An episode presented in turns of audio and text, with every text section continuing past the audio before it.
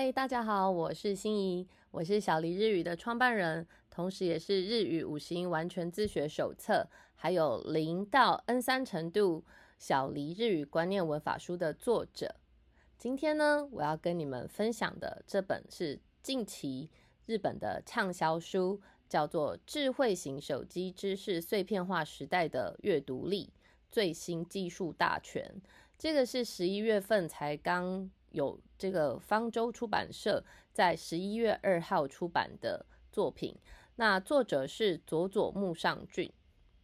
这本书呢，我一看到的时候呢，其实啊，我就觉得我应该可以从这里头获得一些不同的观念。果然，这本书没有让我失望哦，因为这本书呢，它提供了很多知识碎片化学习的技术，还有收纳的技巧。在今年三月底的时候，我参加这个中央广播电台的这个受访节目的时候，这个数届金钟奖得主的主持人施贤琴主持人，他就曾经问过我说，在这个现代化资讯爆炸的时候，碎片化的学习呢，到底是不是一个好的方法哦？当时我的回答是说，我觉得目前呢，现代。大家都非常的忙碌，所以如果能够利用这种完整的时间来学习的人，其实真的很少。除非你是，除非你是一个专职的学生。那如何使用碎片化？我觉得这就是一个我们现代的课题。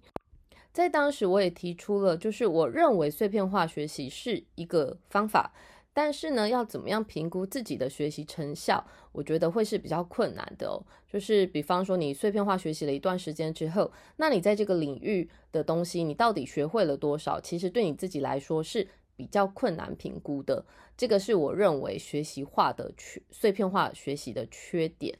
这一则访问的话，我现在还是放在这个我的小黎日语的官网。的文章分享里面，那有兴趣的朋友们可以去收听哦。今天呢，我们先要来进到的是这一本《智慧型手机知识碎片化时代的阅读力最新技术大全》的内容里面。这本书的作者呢，他原本是一名记者哦，那他后来因为历经了一场这个脑瘤的手术，后来他就辞去了这个记者的工作。后来他就开始在网络上面分享很多的文章，然后有七八十万的追踪者。这本书的作者呢，他运用了他的阅读力，然后提供读者一些他觉得好用的工具，作为让读者在这个资讯爆炸化的时代，怎么样可以挑选适合自己，然后什么是真正你需要的资讯。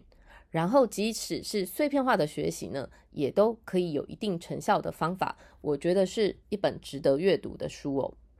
那这本书呢，不同于其他阅读方法相关的书籍，它其实所指的阅读力不是只有阅读书籍哦。像我之前其实看了蛮多本关于阅读力的书籍，那它主要都是在教我们怎么样快速的或者是吸收一本书的资讯，然后。吸收产出，但是这本书呢，它其实不只是提供了如何阅读书籍，它还提及了就是关于杂志啊、网络媒体，还有各类书籍阅读的推荐的方式，然后还有选择的方式。作者呢，他也广泛的提供了许多提高生产力的工具。我觉得这个也是这本书很值得阅读的地方。首先呢，作者他提到了，他说他教我们要怎么样辨别我们平常吸收的资讯到底是好的还是不好的，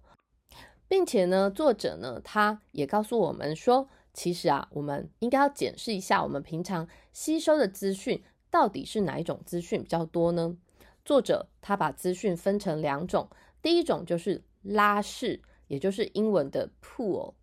然后。推式，也就是 push，有拉式跟推式的资讯。我们在网络上面呢，常常会遇到两种资讯，一种就是拉式的资讯跟推式的资讯。pull 就是拉式的资讯，push 就是推式的资讯。那所谓的推式的资讯，就是如果你什么事情都没有做，你还是会吸收到的资讯。我们把这种资讯呢叫做推式的资讯，比方说 F B 或者是 I G 这种就算你不刻意去，只要你点开来，它就会推播资讯给你的。这种都是属于推式的资讯。那拉式的资讯的话呢，就是指如果你自己不去寻找，那么你可能就会看不到的资讯。作者提到说，如果我们过度依赖推式资讯的话，那么可能会引发棘手的问题，也就是呢，我们可能会被所有的推式资讯给淹没，然后呢，反而让你应该要吸取到的，然后这些优质的资讯呢，就混在这个茫茫大海当中。所以呢，我们就只能跟这些重要的资讯呢失之交臂。所以呢，作者建议我们要主动出击的，我们要来获得拉式资讯。作者有提到一个字，是一个社会评论家，叫做大宅壮一。他曾经讲过一句话，这句话叫做“一亿种白痴”。其实啊，我在学生时代学日文的时候，我就看过这个字了，“一亿种白痴”，一亿就是一亿人口的一亿。总就是总总共的总，那一亿种白痴呢？这句话呢，它的意思就是说，如果啊，日本的国民每天都看这些比纸之居还要蠢的节目的话，那么其实日本国民全体岂不都是要成为一亿种白痴了吗？因为呢，讲这句话的这个社会评论家大宅大宅壮一，他就认为说，这个纸之居。纸质居呢，就是用纸张来做成这个电影。那在还没有电影的那个年代呢，就是会有人用这样子移动式表演的方式来给大人跟小孩子看。那通常那个内容都是非常的肤浅，然后非常简单的。所以呢，这个一亿总一亿总人口，因为日本的总人口大约就是相当于一亿，所以呢，意思就是说，如果我们是很被动式的接受电视。新闻推播给我们的资讯的话，那么大家就失去自己思考，然后自己评鉴的这些能力。那作者就认为说，如果我们可以妥善的、主动的来选择这些网络上面的资讯的话，就不会像电视节目一样充满了没有用的推示资讯。比方说，作者就建议可以使用 RSS Reader 的方式来选择你自己要看的标题哦。不过这个方式呢，我之前。也是有使用，现在也是有使用。不过啊，对我来说，一个时间不够的人，其实你即便用了 RSS 来接受新闻的标题，那么到最后新闻的标题的数量可能依然多到你没有时间去筛选来阅读的话，其实是没有意义的哦。像我其实就是有用这个功能，不过 RSS 它不会提供给你内容哦，它主要是让你。他帮你截取这个标题，然后让你自己判断说这个标题是不是我有兴趣的，是不是对我有用的。那对我来说，我其实连阅读这个标题的时间不够，所以就对我来说，其实这个可能是 RSS Reader 它可能会存在的风险哦。那就是看读者是不是喜欢使用这个方式来吸取大量的这个文章标题，然后来看你自己决定要不要来阅读这篇文章。再来呢，这个作者呢，他也提到一个重要的观念，就是说我们啊不要过度信赖电视台出现的专家哦。作者提醒我们说，我们不要过度信赖电视台的专家的原因，是因为他觉得电视台导播找来这些自称专家的这些来宾呢，作者啊常常认为说都是被导播找上来上节目的人，不一定是真正的专家哦。因为啊，通常真正的专家不是很忙碌，就是。不太喜欢上电视节目，那有一些专家呢，他甚至呃，可能他的这些讯息啊，已经是过时的讯息了。那他只不过是一直在重复以前他所知道的这些东西。所以呢，作者认为说，我们要找寻真正的专家的话，还不如主动的在网络上面搜寻，然后来搜寻部落格，找寻某个领域愿意分享自己观点的这些真正的行家或者是专家。另外呢，作者也提到说，我们在收集资讯的时候，如果呢只依赖国内的媒体的话，就很容易出现认知上面的偏差哦。因为有可能自己在国内专门研究这领域的这些学者，还有媒体工作者，其实啊并没有这么的多，所以建议我们可以多多参考海外的媒体，就可以补充国内媒体的不足的部分。然后国外的媒体呢，也常常可以给我们一个崭新的观点。或者是不同的价值观。不过呢，有的读者可能会遇到语言上面的障碍，所以作者就建议我们说，我们可以阅读英语媒体或者是日语媒体所推出的这个中文版，这个也是一个好的方法。作者在这本书里面，他提到，他说如何要判断一个人是不是一个专家。他说，其实啊，在观察专家的时候，我们可以评论，也就是。发表这个评论的人，他们所使用的这个语言呢，是不是一个妥当的语言？比方说，在评论的这个人说话，他是不是冷静客观，或者是在表达意见的时候，他是不是会很刻意的使用断定的语气？作者运用了一个叫做邓宁克鲁格效应来解释他的这一段见解。什么是邓宁克鲁格效应呢？所谓邓宁克鲁格效应的意思就是说。通常啊，能力比较差的人，他容易认为自己是很优异出众的，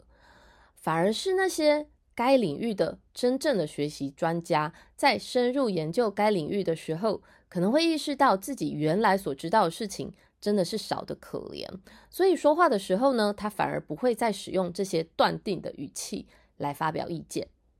然后说话呢，也会变得谨慎小心。一旦通过了这个时期，他确定他自己可以获得的专业知识之后，自信呢又会再度的回到他的身上来。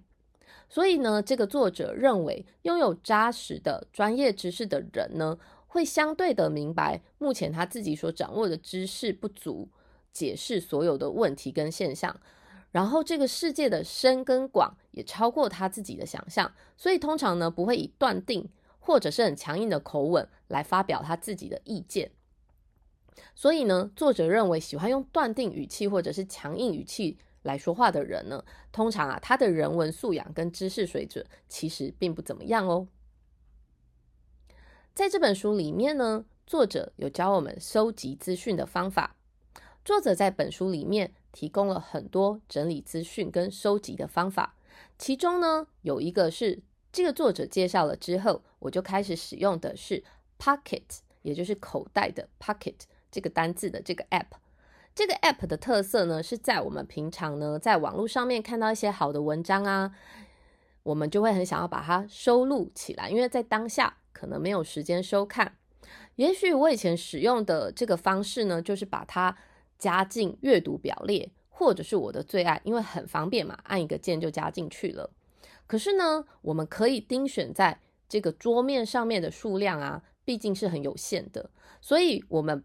除了那些被我们盯选的这些网站之外，我们平常啊不会刻意再去把这些阅读表列啊，或者是我的最爱，把它打开来看。那久而久之呢，这些网站啊就好像不曾存在过一样，我们根本就会忘了去打开它，甚至也不可能打开来阅读。但是呢，Pocket 这个网呃这个 App 的话呢，你就可以很轻易的把你喜欢的文章加入阅读，而且呢，它还有可以标签的方式来帮你做分类。那等到你有时间的时候，你就可以立即打开来阅读。那作者也说，如果你认为真正重要的、需要永久保存的文章的话，你可以保存在 Notion 里面或者是 Evernote 里面。那不重要的文章就可以只要封存在。Pocket 里面就好了。作者呢，他是一个非常提倡将所有文件电子化的人哦，包括什么名片啊、拿到的文件等等，他都会立即将它电子化。作者呢，他有一个主张，就是说什么样的书呢，我们应该买纸本书呢？这个作者他认为，如果这本书你有保存。的价值，或者是你没有电子书版本的话，我们当然得买纸本书。那可是呢，我也相信有蛮多的读者跟我会有一样的问题，就是纸本书呢，它很像会增生一样啊，就已经占满了所有的书架，然后呢，书架放不下之后，就这边一本，那边一本。作者呢，他也建议说，他固定啊，都会在每个月底开始检视他的纸本的书籍的数量。作者他本身呢是以两千本为上限。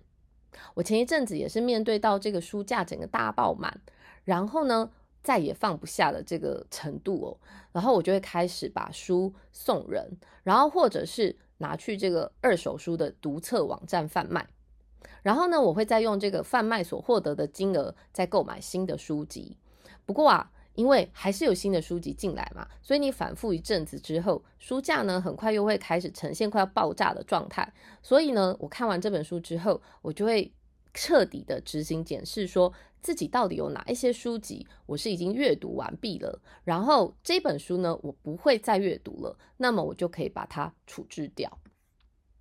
作者呢也提到说，尊读所谓的尊读汉字就写作积读，累积的积，读就是读书的读。积读的意思就是说买来放着，然后还没有看。像我其实也有这样子的习惯啊，就是不管是纸本的书啊，还是电子书，其实我的这个积读呢，就是买来还没有阅读的书，大概有二三十本吧。不过作者呢，他有说，不论怎么样。都请你把它维持在十本以下，尽量减少尚未阅读的这个书籍数量哦。我觉得这个对我来说真的是一个很重要的提醒。再来呢，这个作者他也提到说，可以发现好书的地方。作者提到了一个蛮我认为蛮独特的见解哦，因为其实蛮多的人购买书籍呢，通常会参考这些网络书局的排行榜。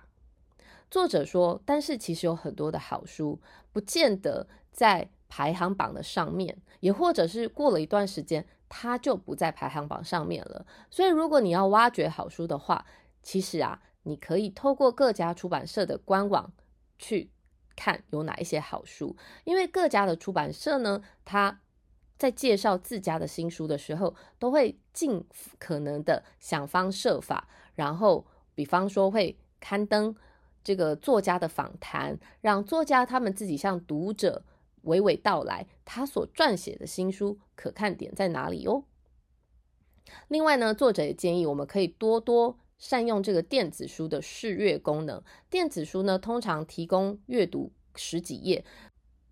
大概看了十几页呢，你大概就可以判定说这本书呢到底符符不符合你的期望跟需求哦。不过作者也提到说，你买了之后，如果发现不适合自己，或者是这本书实在是很难继续阅读的话，就请你放弃吧。前几集的 Podcast 呢，我也提过这个沉没成本的概念，就是如果这本书其实真的我是读不下去，或者是我觉得读完对我没有意义的话，我通常不会去介意说我已经花了多少时间，然后我花了多少的钱买这本书，我通常就会把它当成沉没成本，就把它弃读了。作者呢也提到了一个我觉得很有趣的部分哦。作者认为说，他自觉他可能某一些言论比较偏激，但是呢，他认为说，与其去阅读受到这些高龄评审委员们青睐，但是呢，价值观保守的，比方说像芥川赏的这些纯文学的小说啊，你还不如去看这个时代的人气漫画。作者有提到，比方说像《鬼灭之刃》啊，《晋级的巨人》。然后作者呢认为说，这些在内容中所呈现出来的人生哲学啊，一定远远胜过于芥川赏他们选出来的纯文学小说。这个部分我一定非常同意，毕竟啊，我是这个《鬼灭之刃》的忠实爱好者。再来呢，作者也提到说，如果你的工作或者是你的书写没有灵感的时候，你应该要怎么办呢？通常啊，作者建议是你面对这个电脑荧幕的时候。请你准备一张空白的纸，然后呢，把想到的内容逐一把它写在这个空白纸上面，或者是这个这个空白的文件档上面，才能够帮助你思考。那你的这个思绪呢，逐渐会因为你写的这些字呢，就会自由的灵活了起来。等到越来越多的点子累积之后呢，你就开可以开始试着输出文字。然后呢，最后再对这个文字呢进行一些调整，然后加上一些视觉元素的话，那么其实就算是完成了。我个人呢，在创作两本书籍，也就是《小黎日语观念文法书》还有《日语五十音完全自学手册》的时候，的确啊，都是先将灵感打在这个心智图上面，或者是空白的这个笔记本上面，之后才逐一的展开来。知名的这个书籍呢，卢曼。的卡片和笔记的方式呢？这本书他也曾经提过说，如果啊你没有把概念写下来的话，你是不可能有办法逐一展开一连串的思考的。总之，作者他提供的几个思考步骤整理成底下四个。他说，首先你要透过天马行空的思考，让点子呢在脑内成型，然后把想到的点子化为文字，再来呢是把文字搭配上视觉，最后对文字的内容进行调整，这样子你就可以完成你的文件资料了。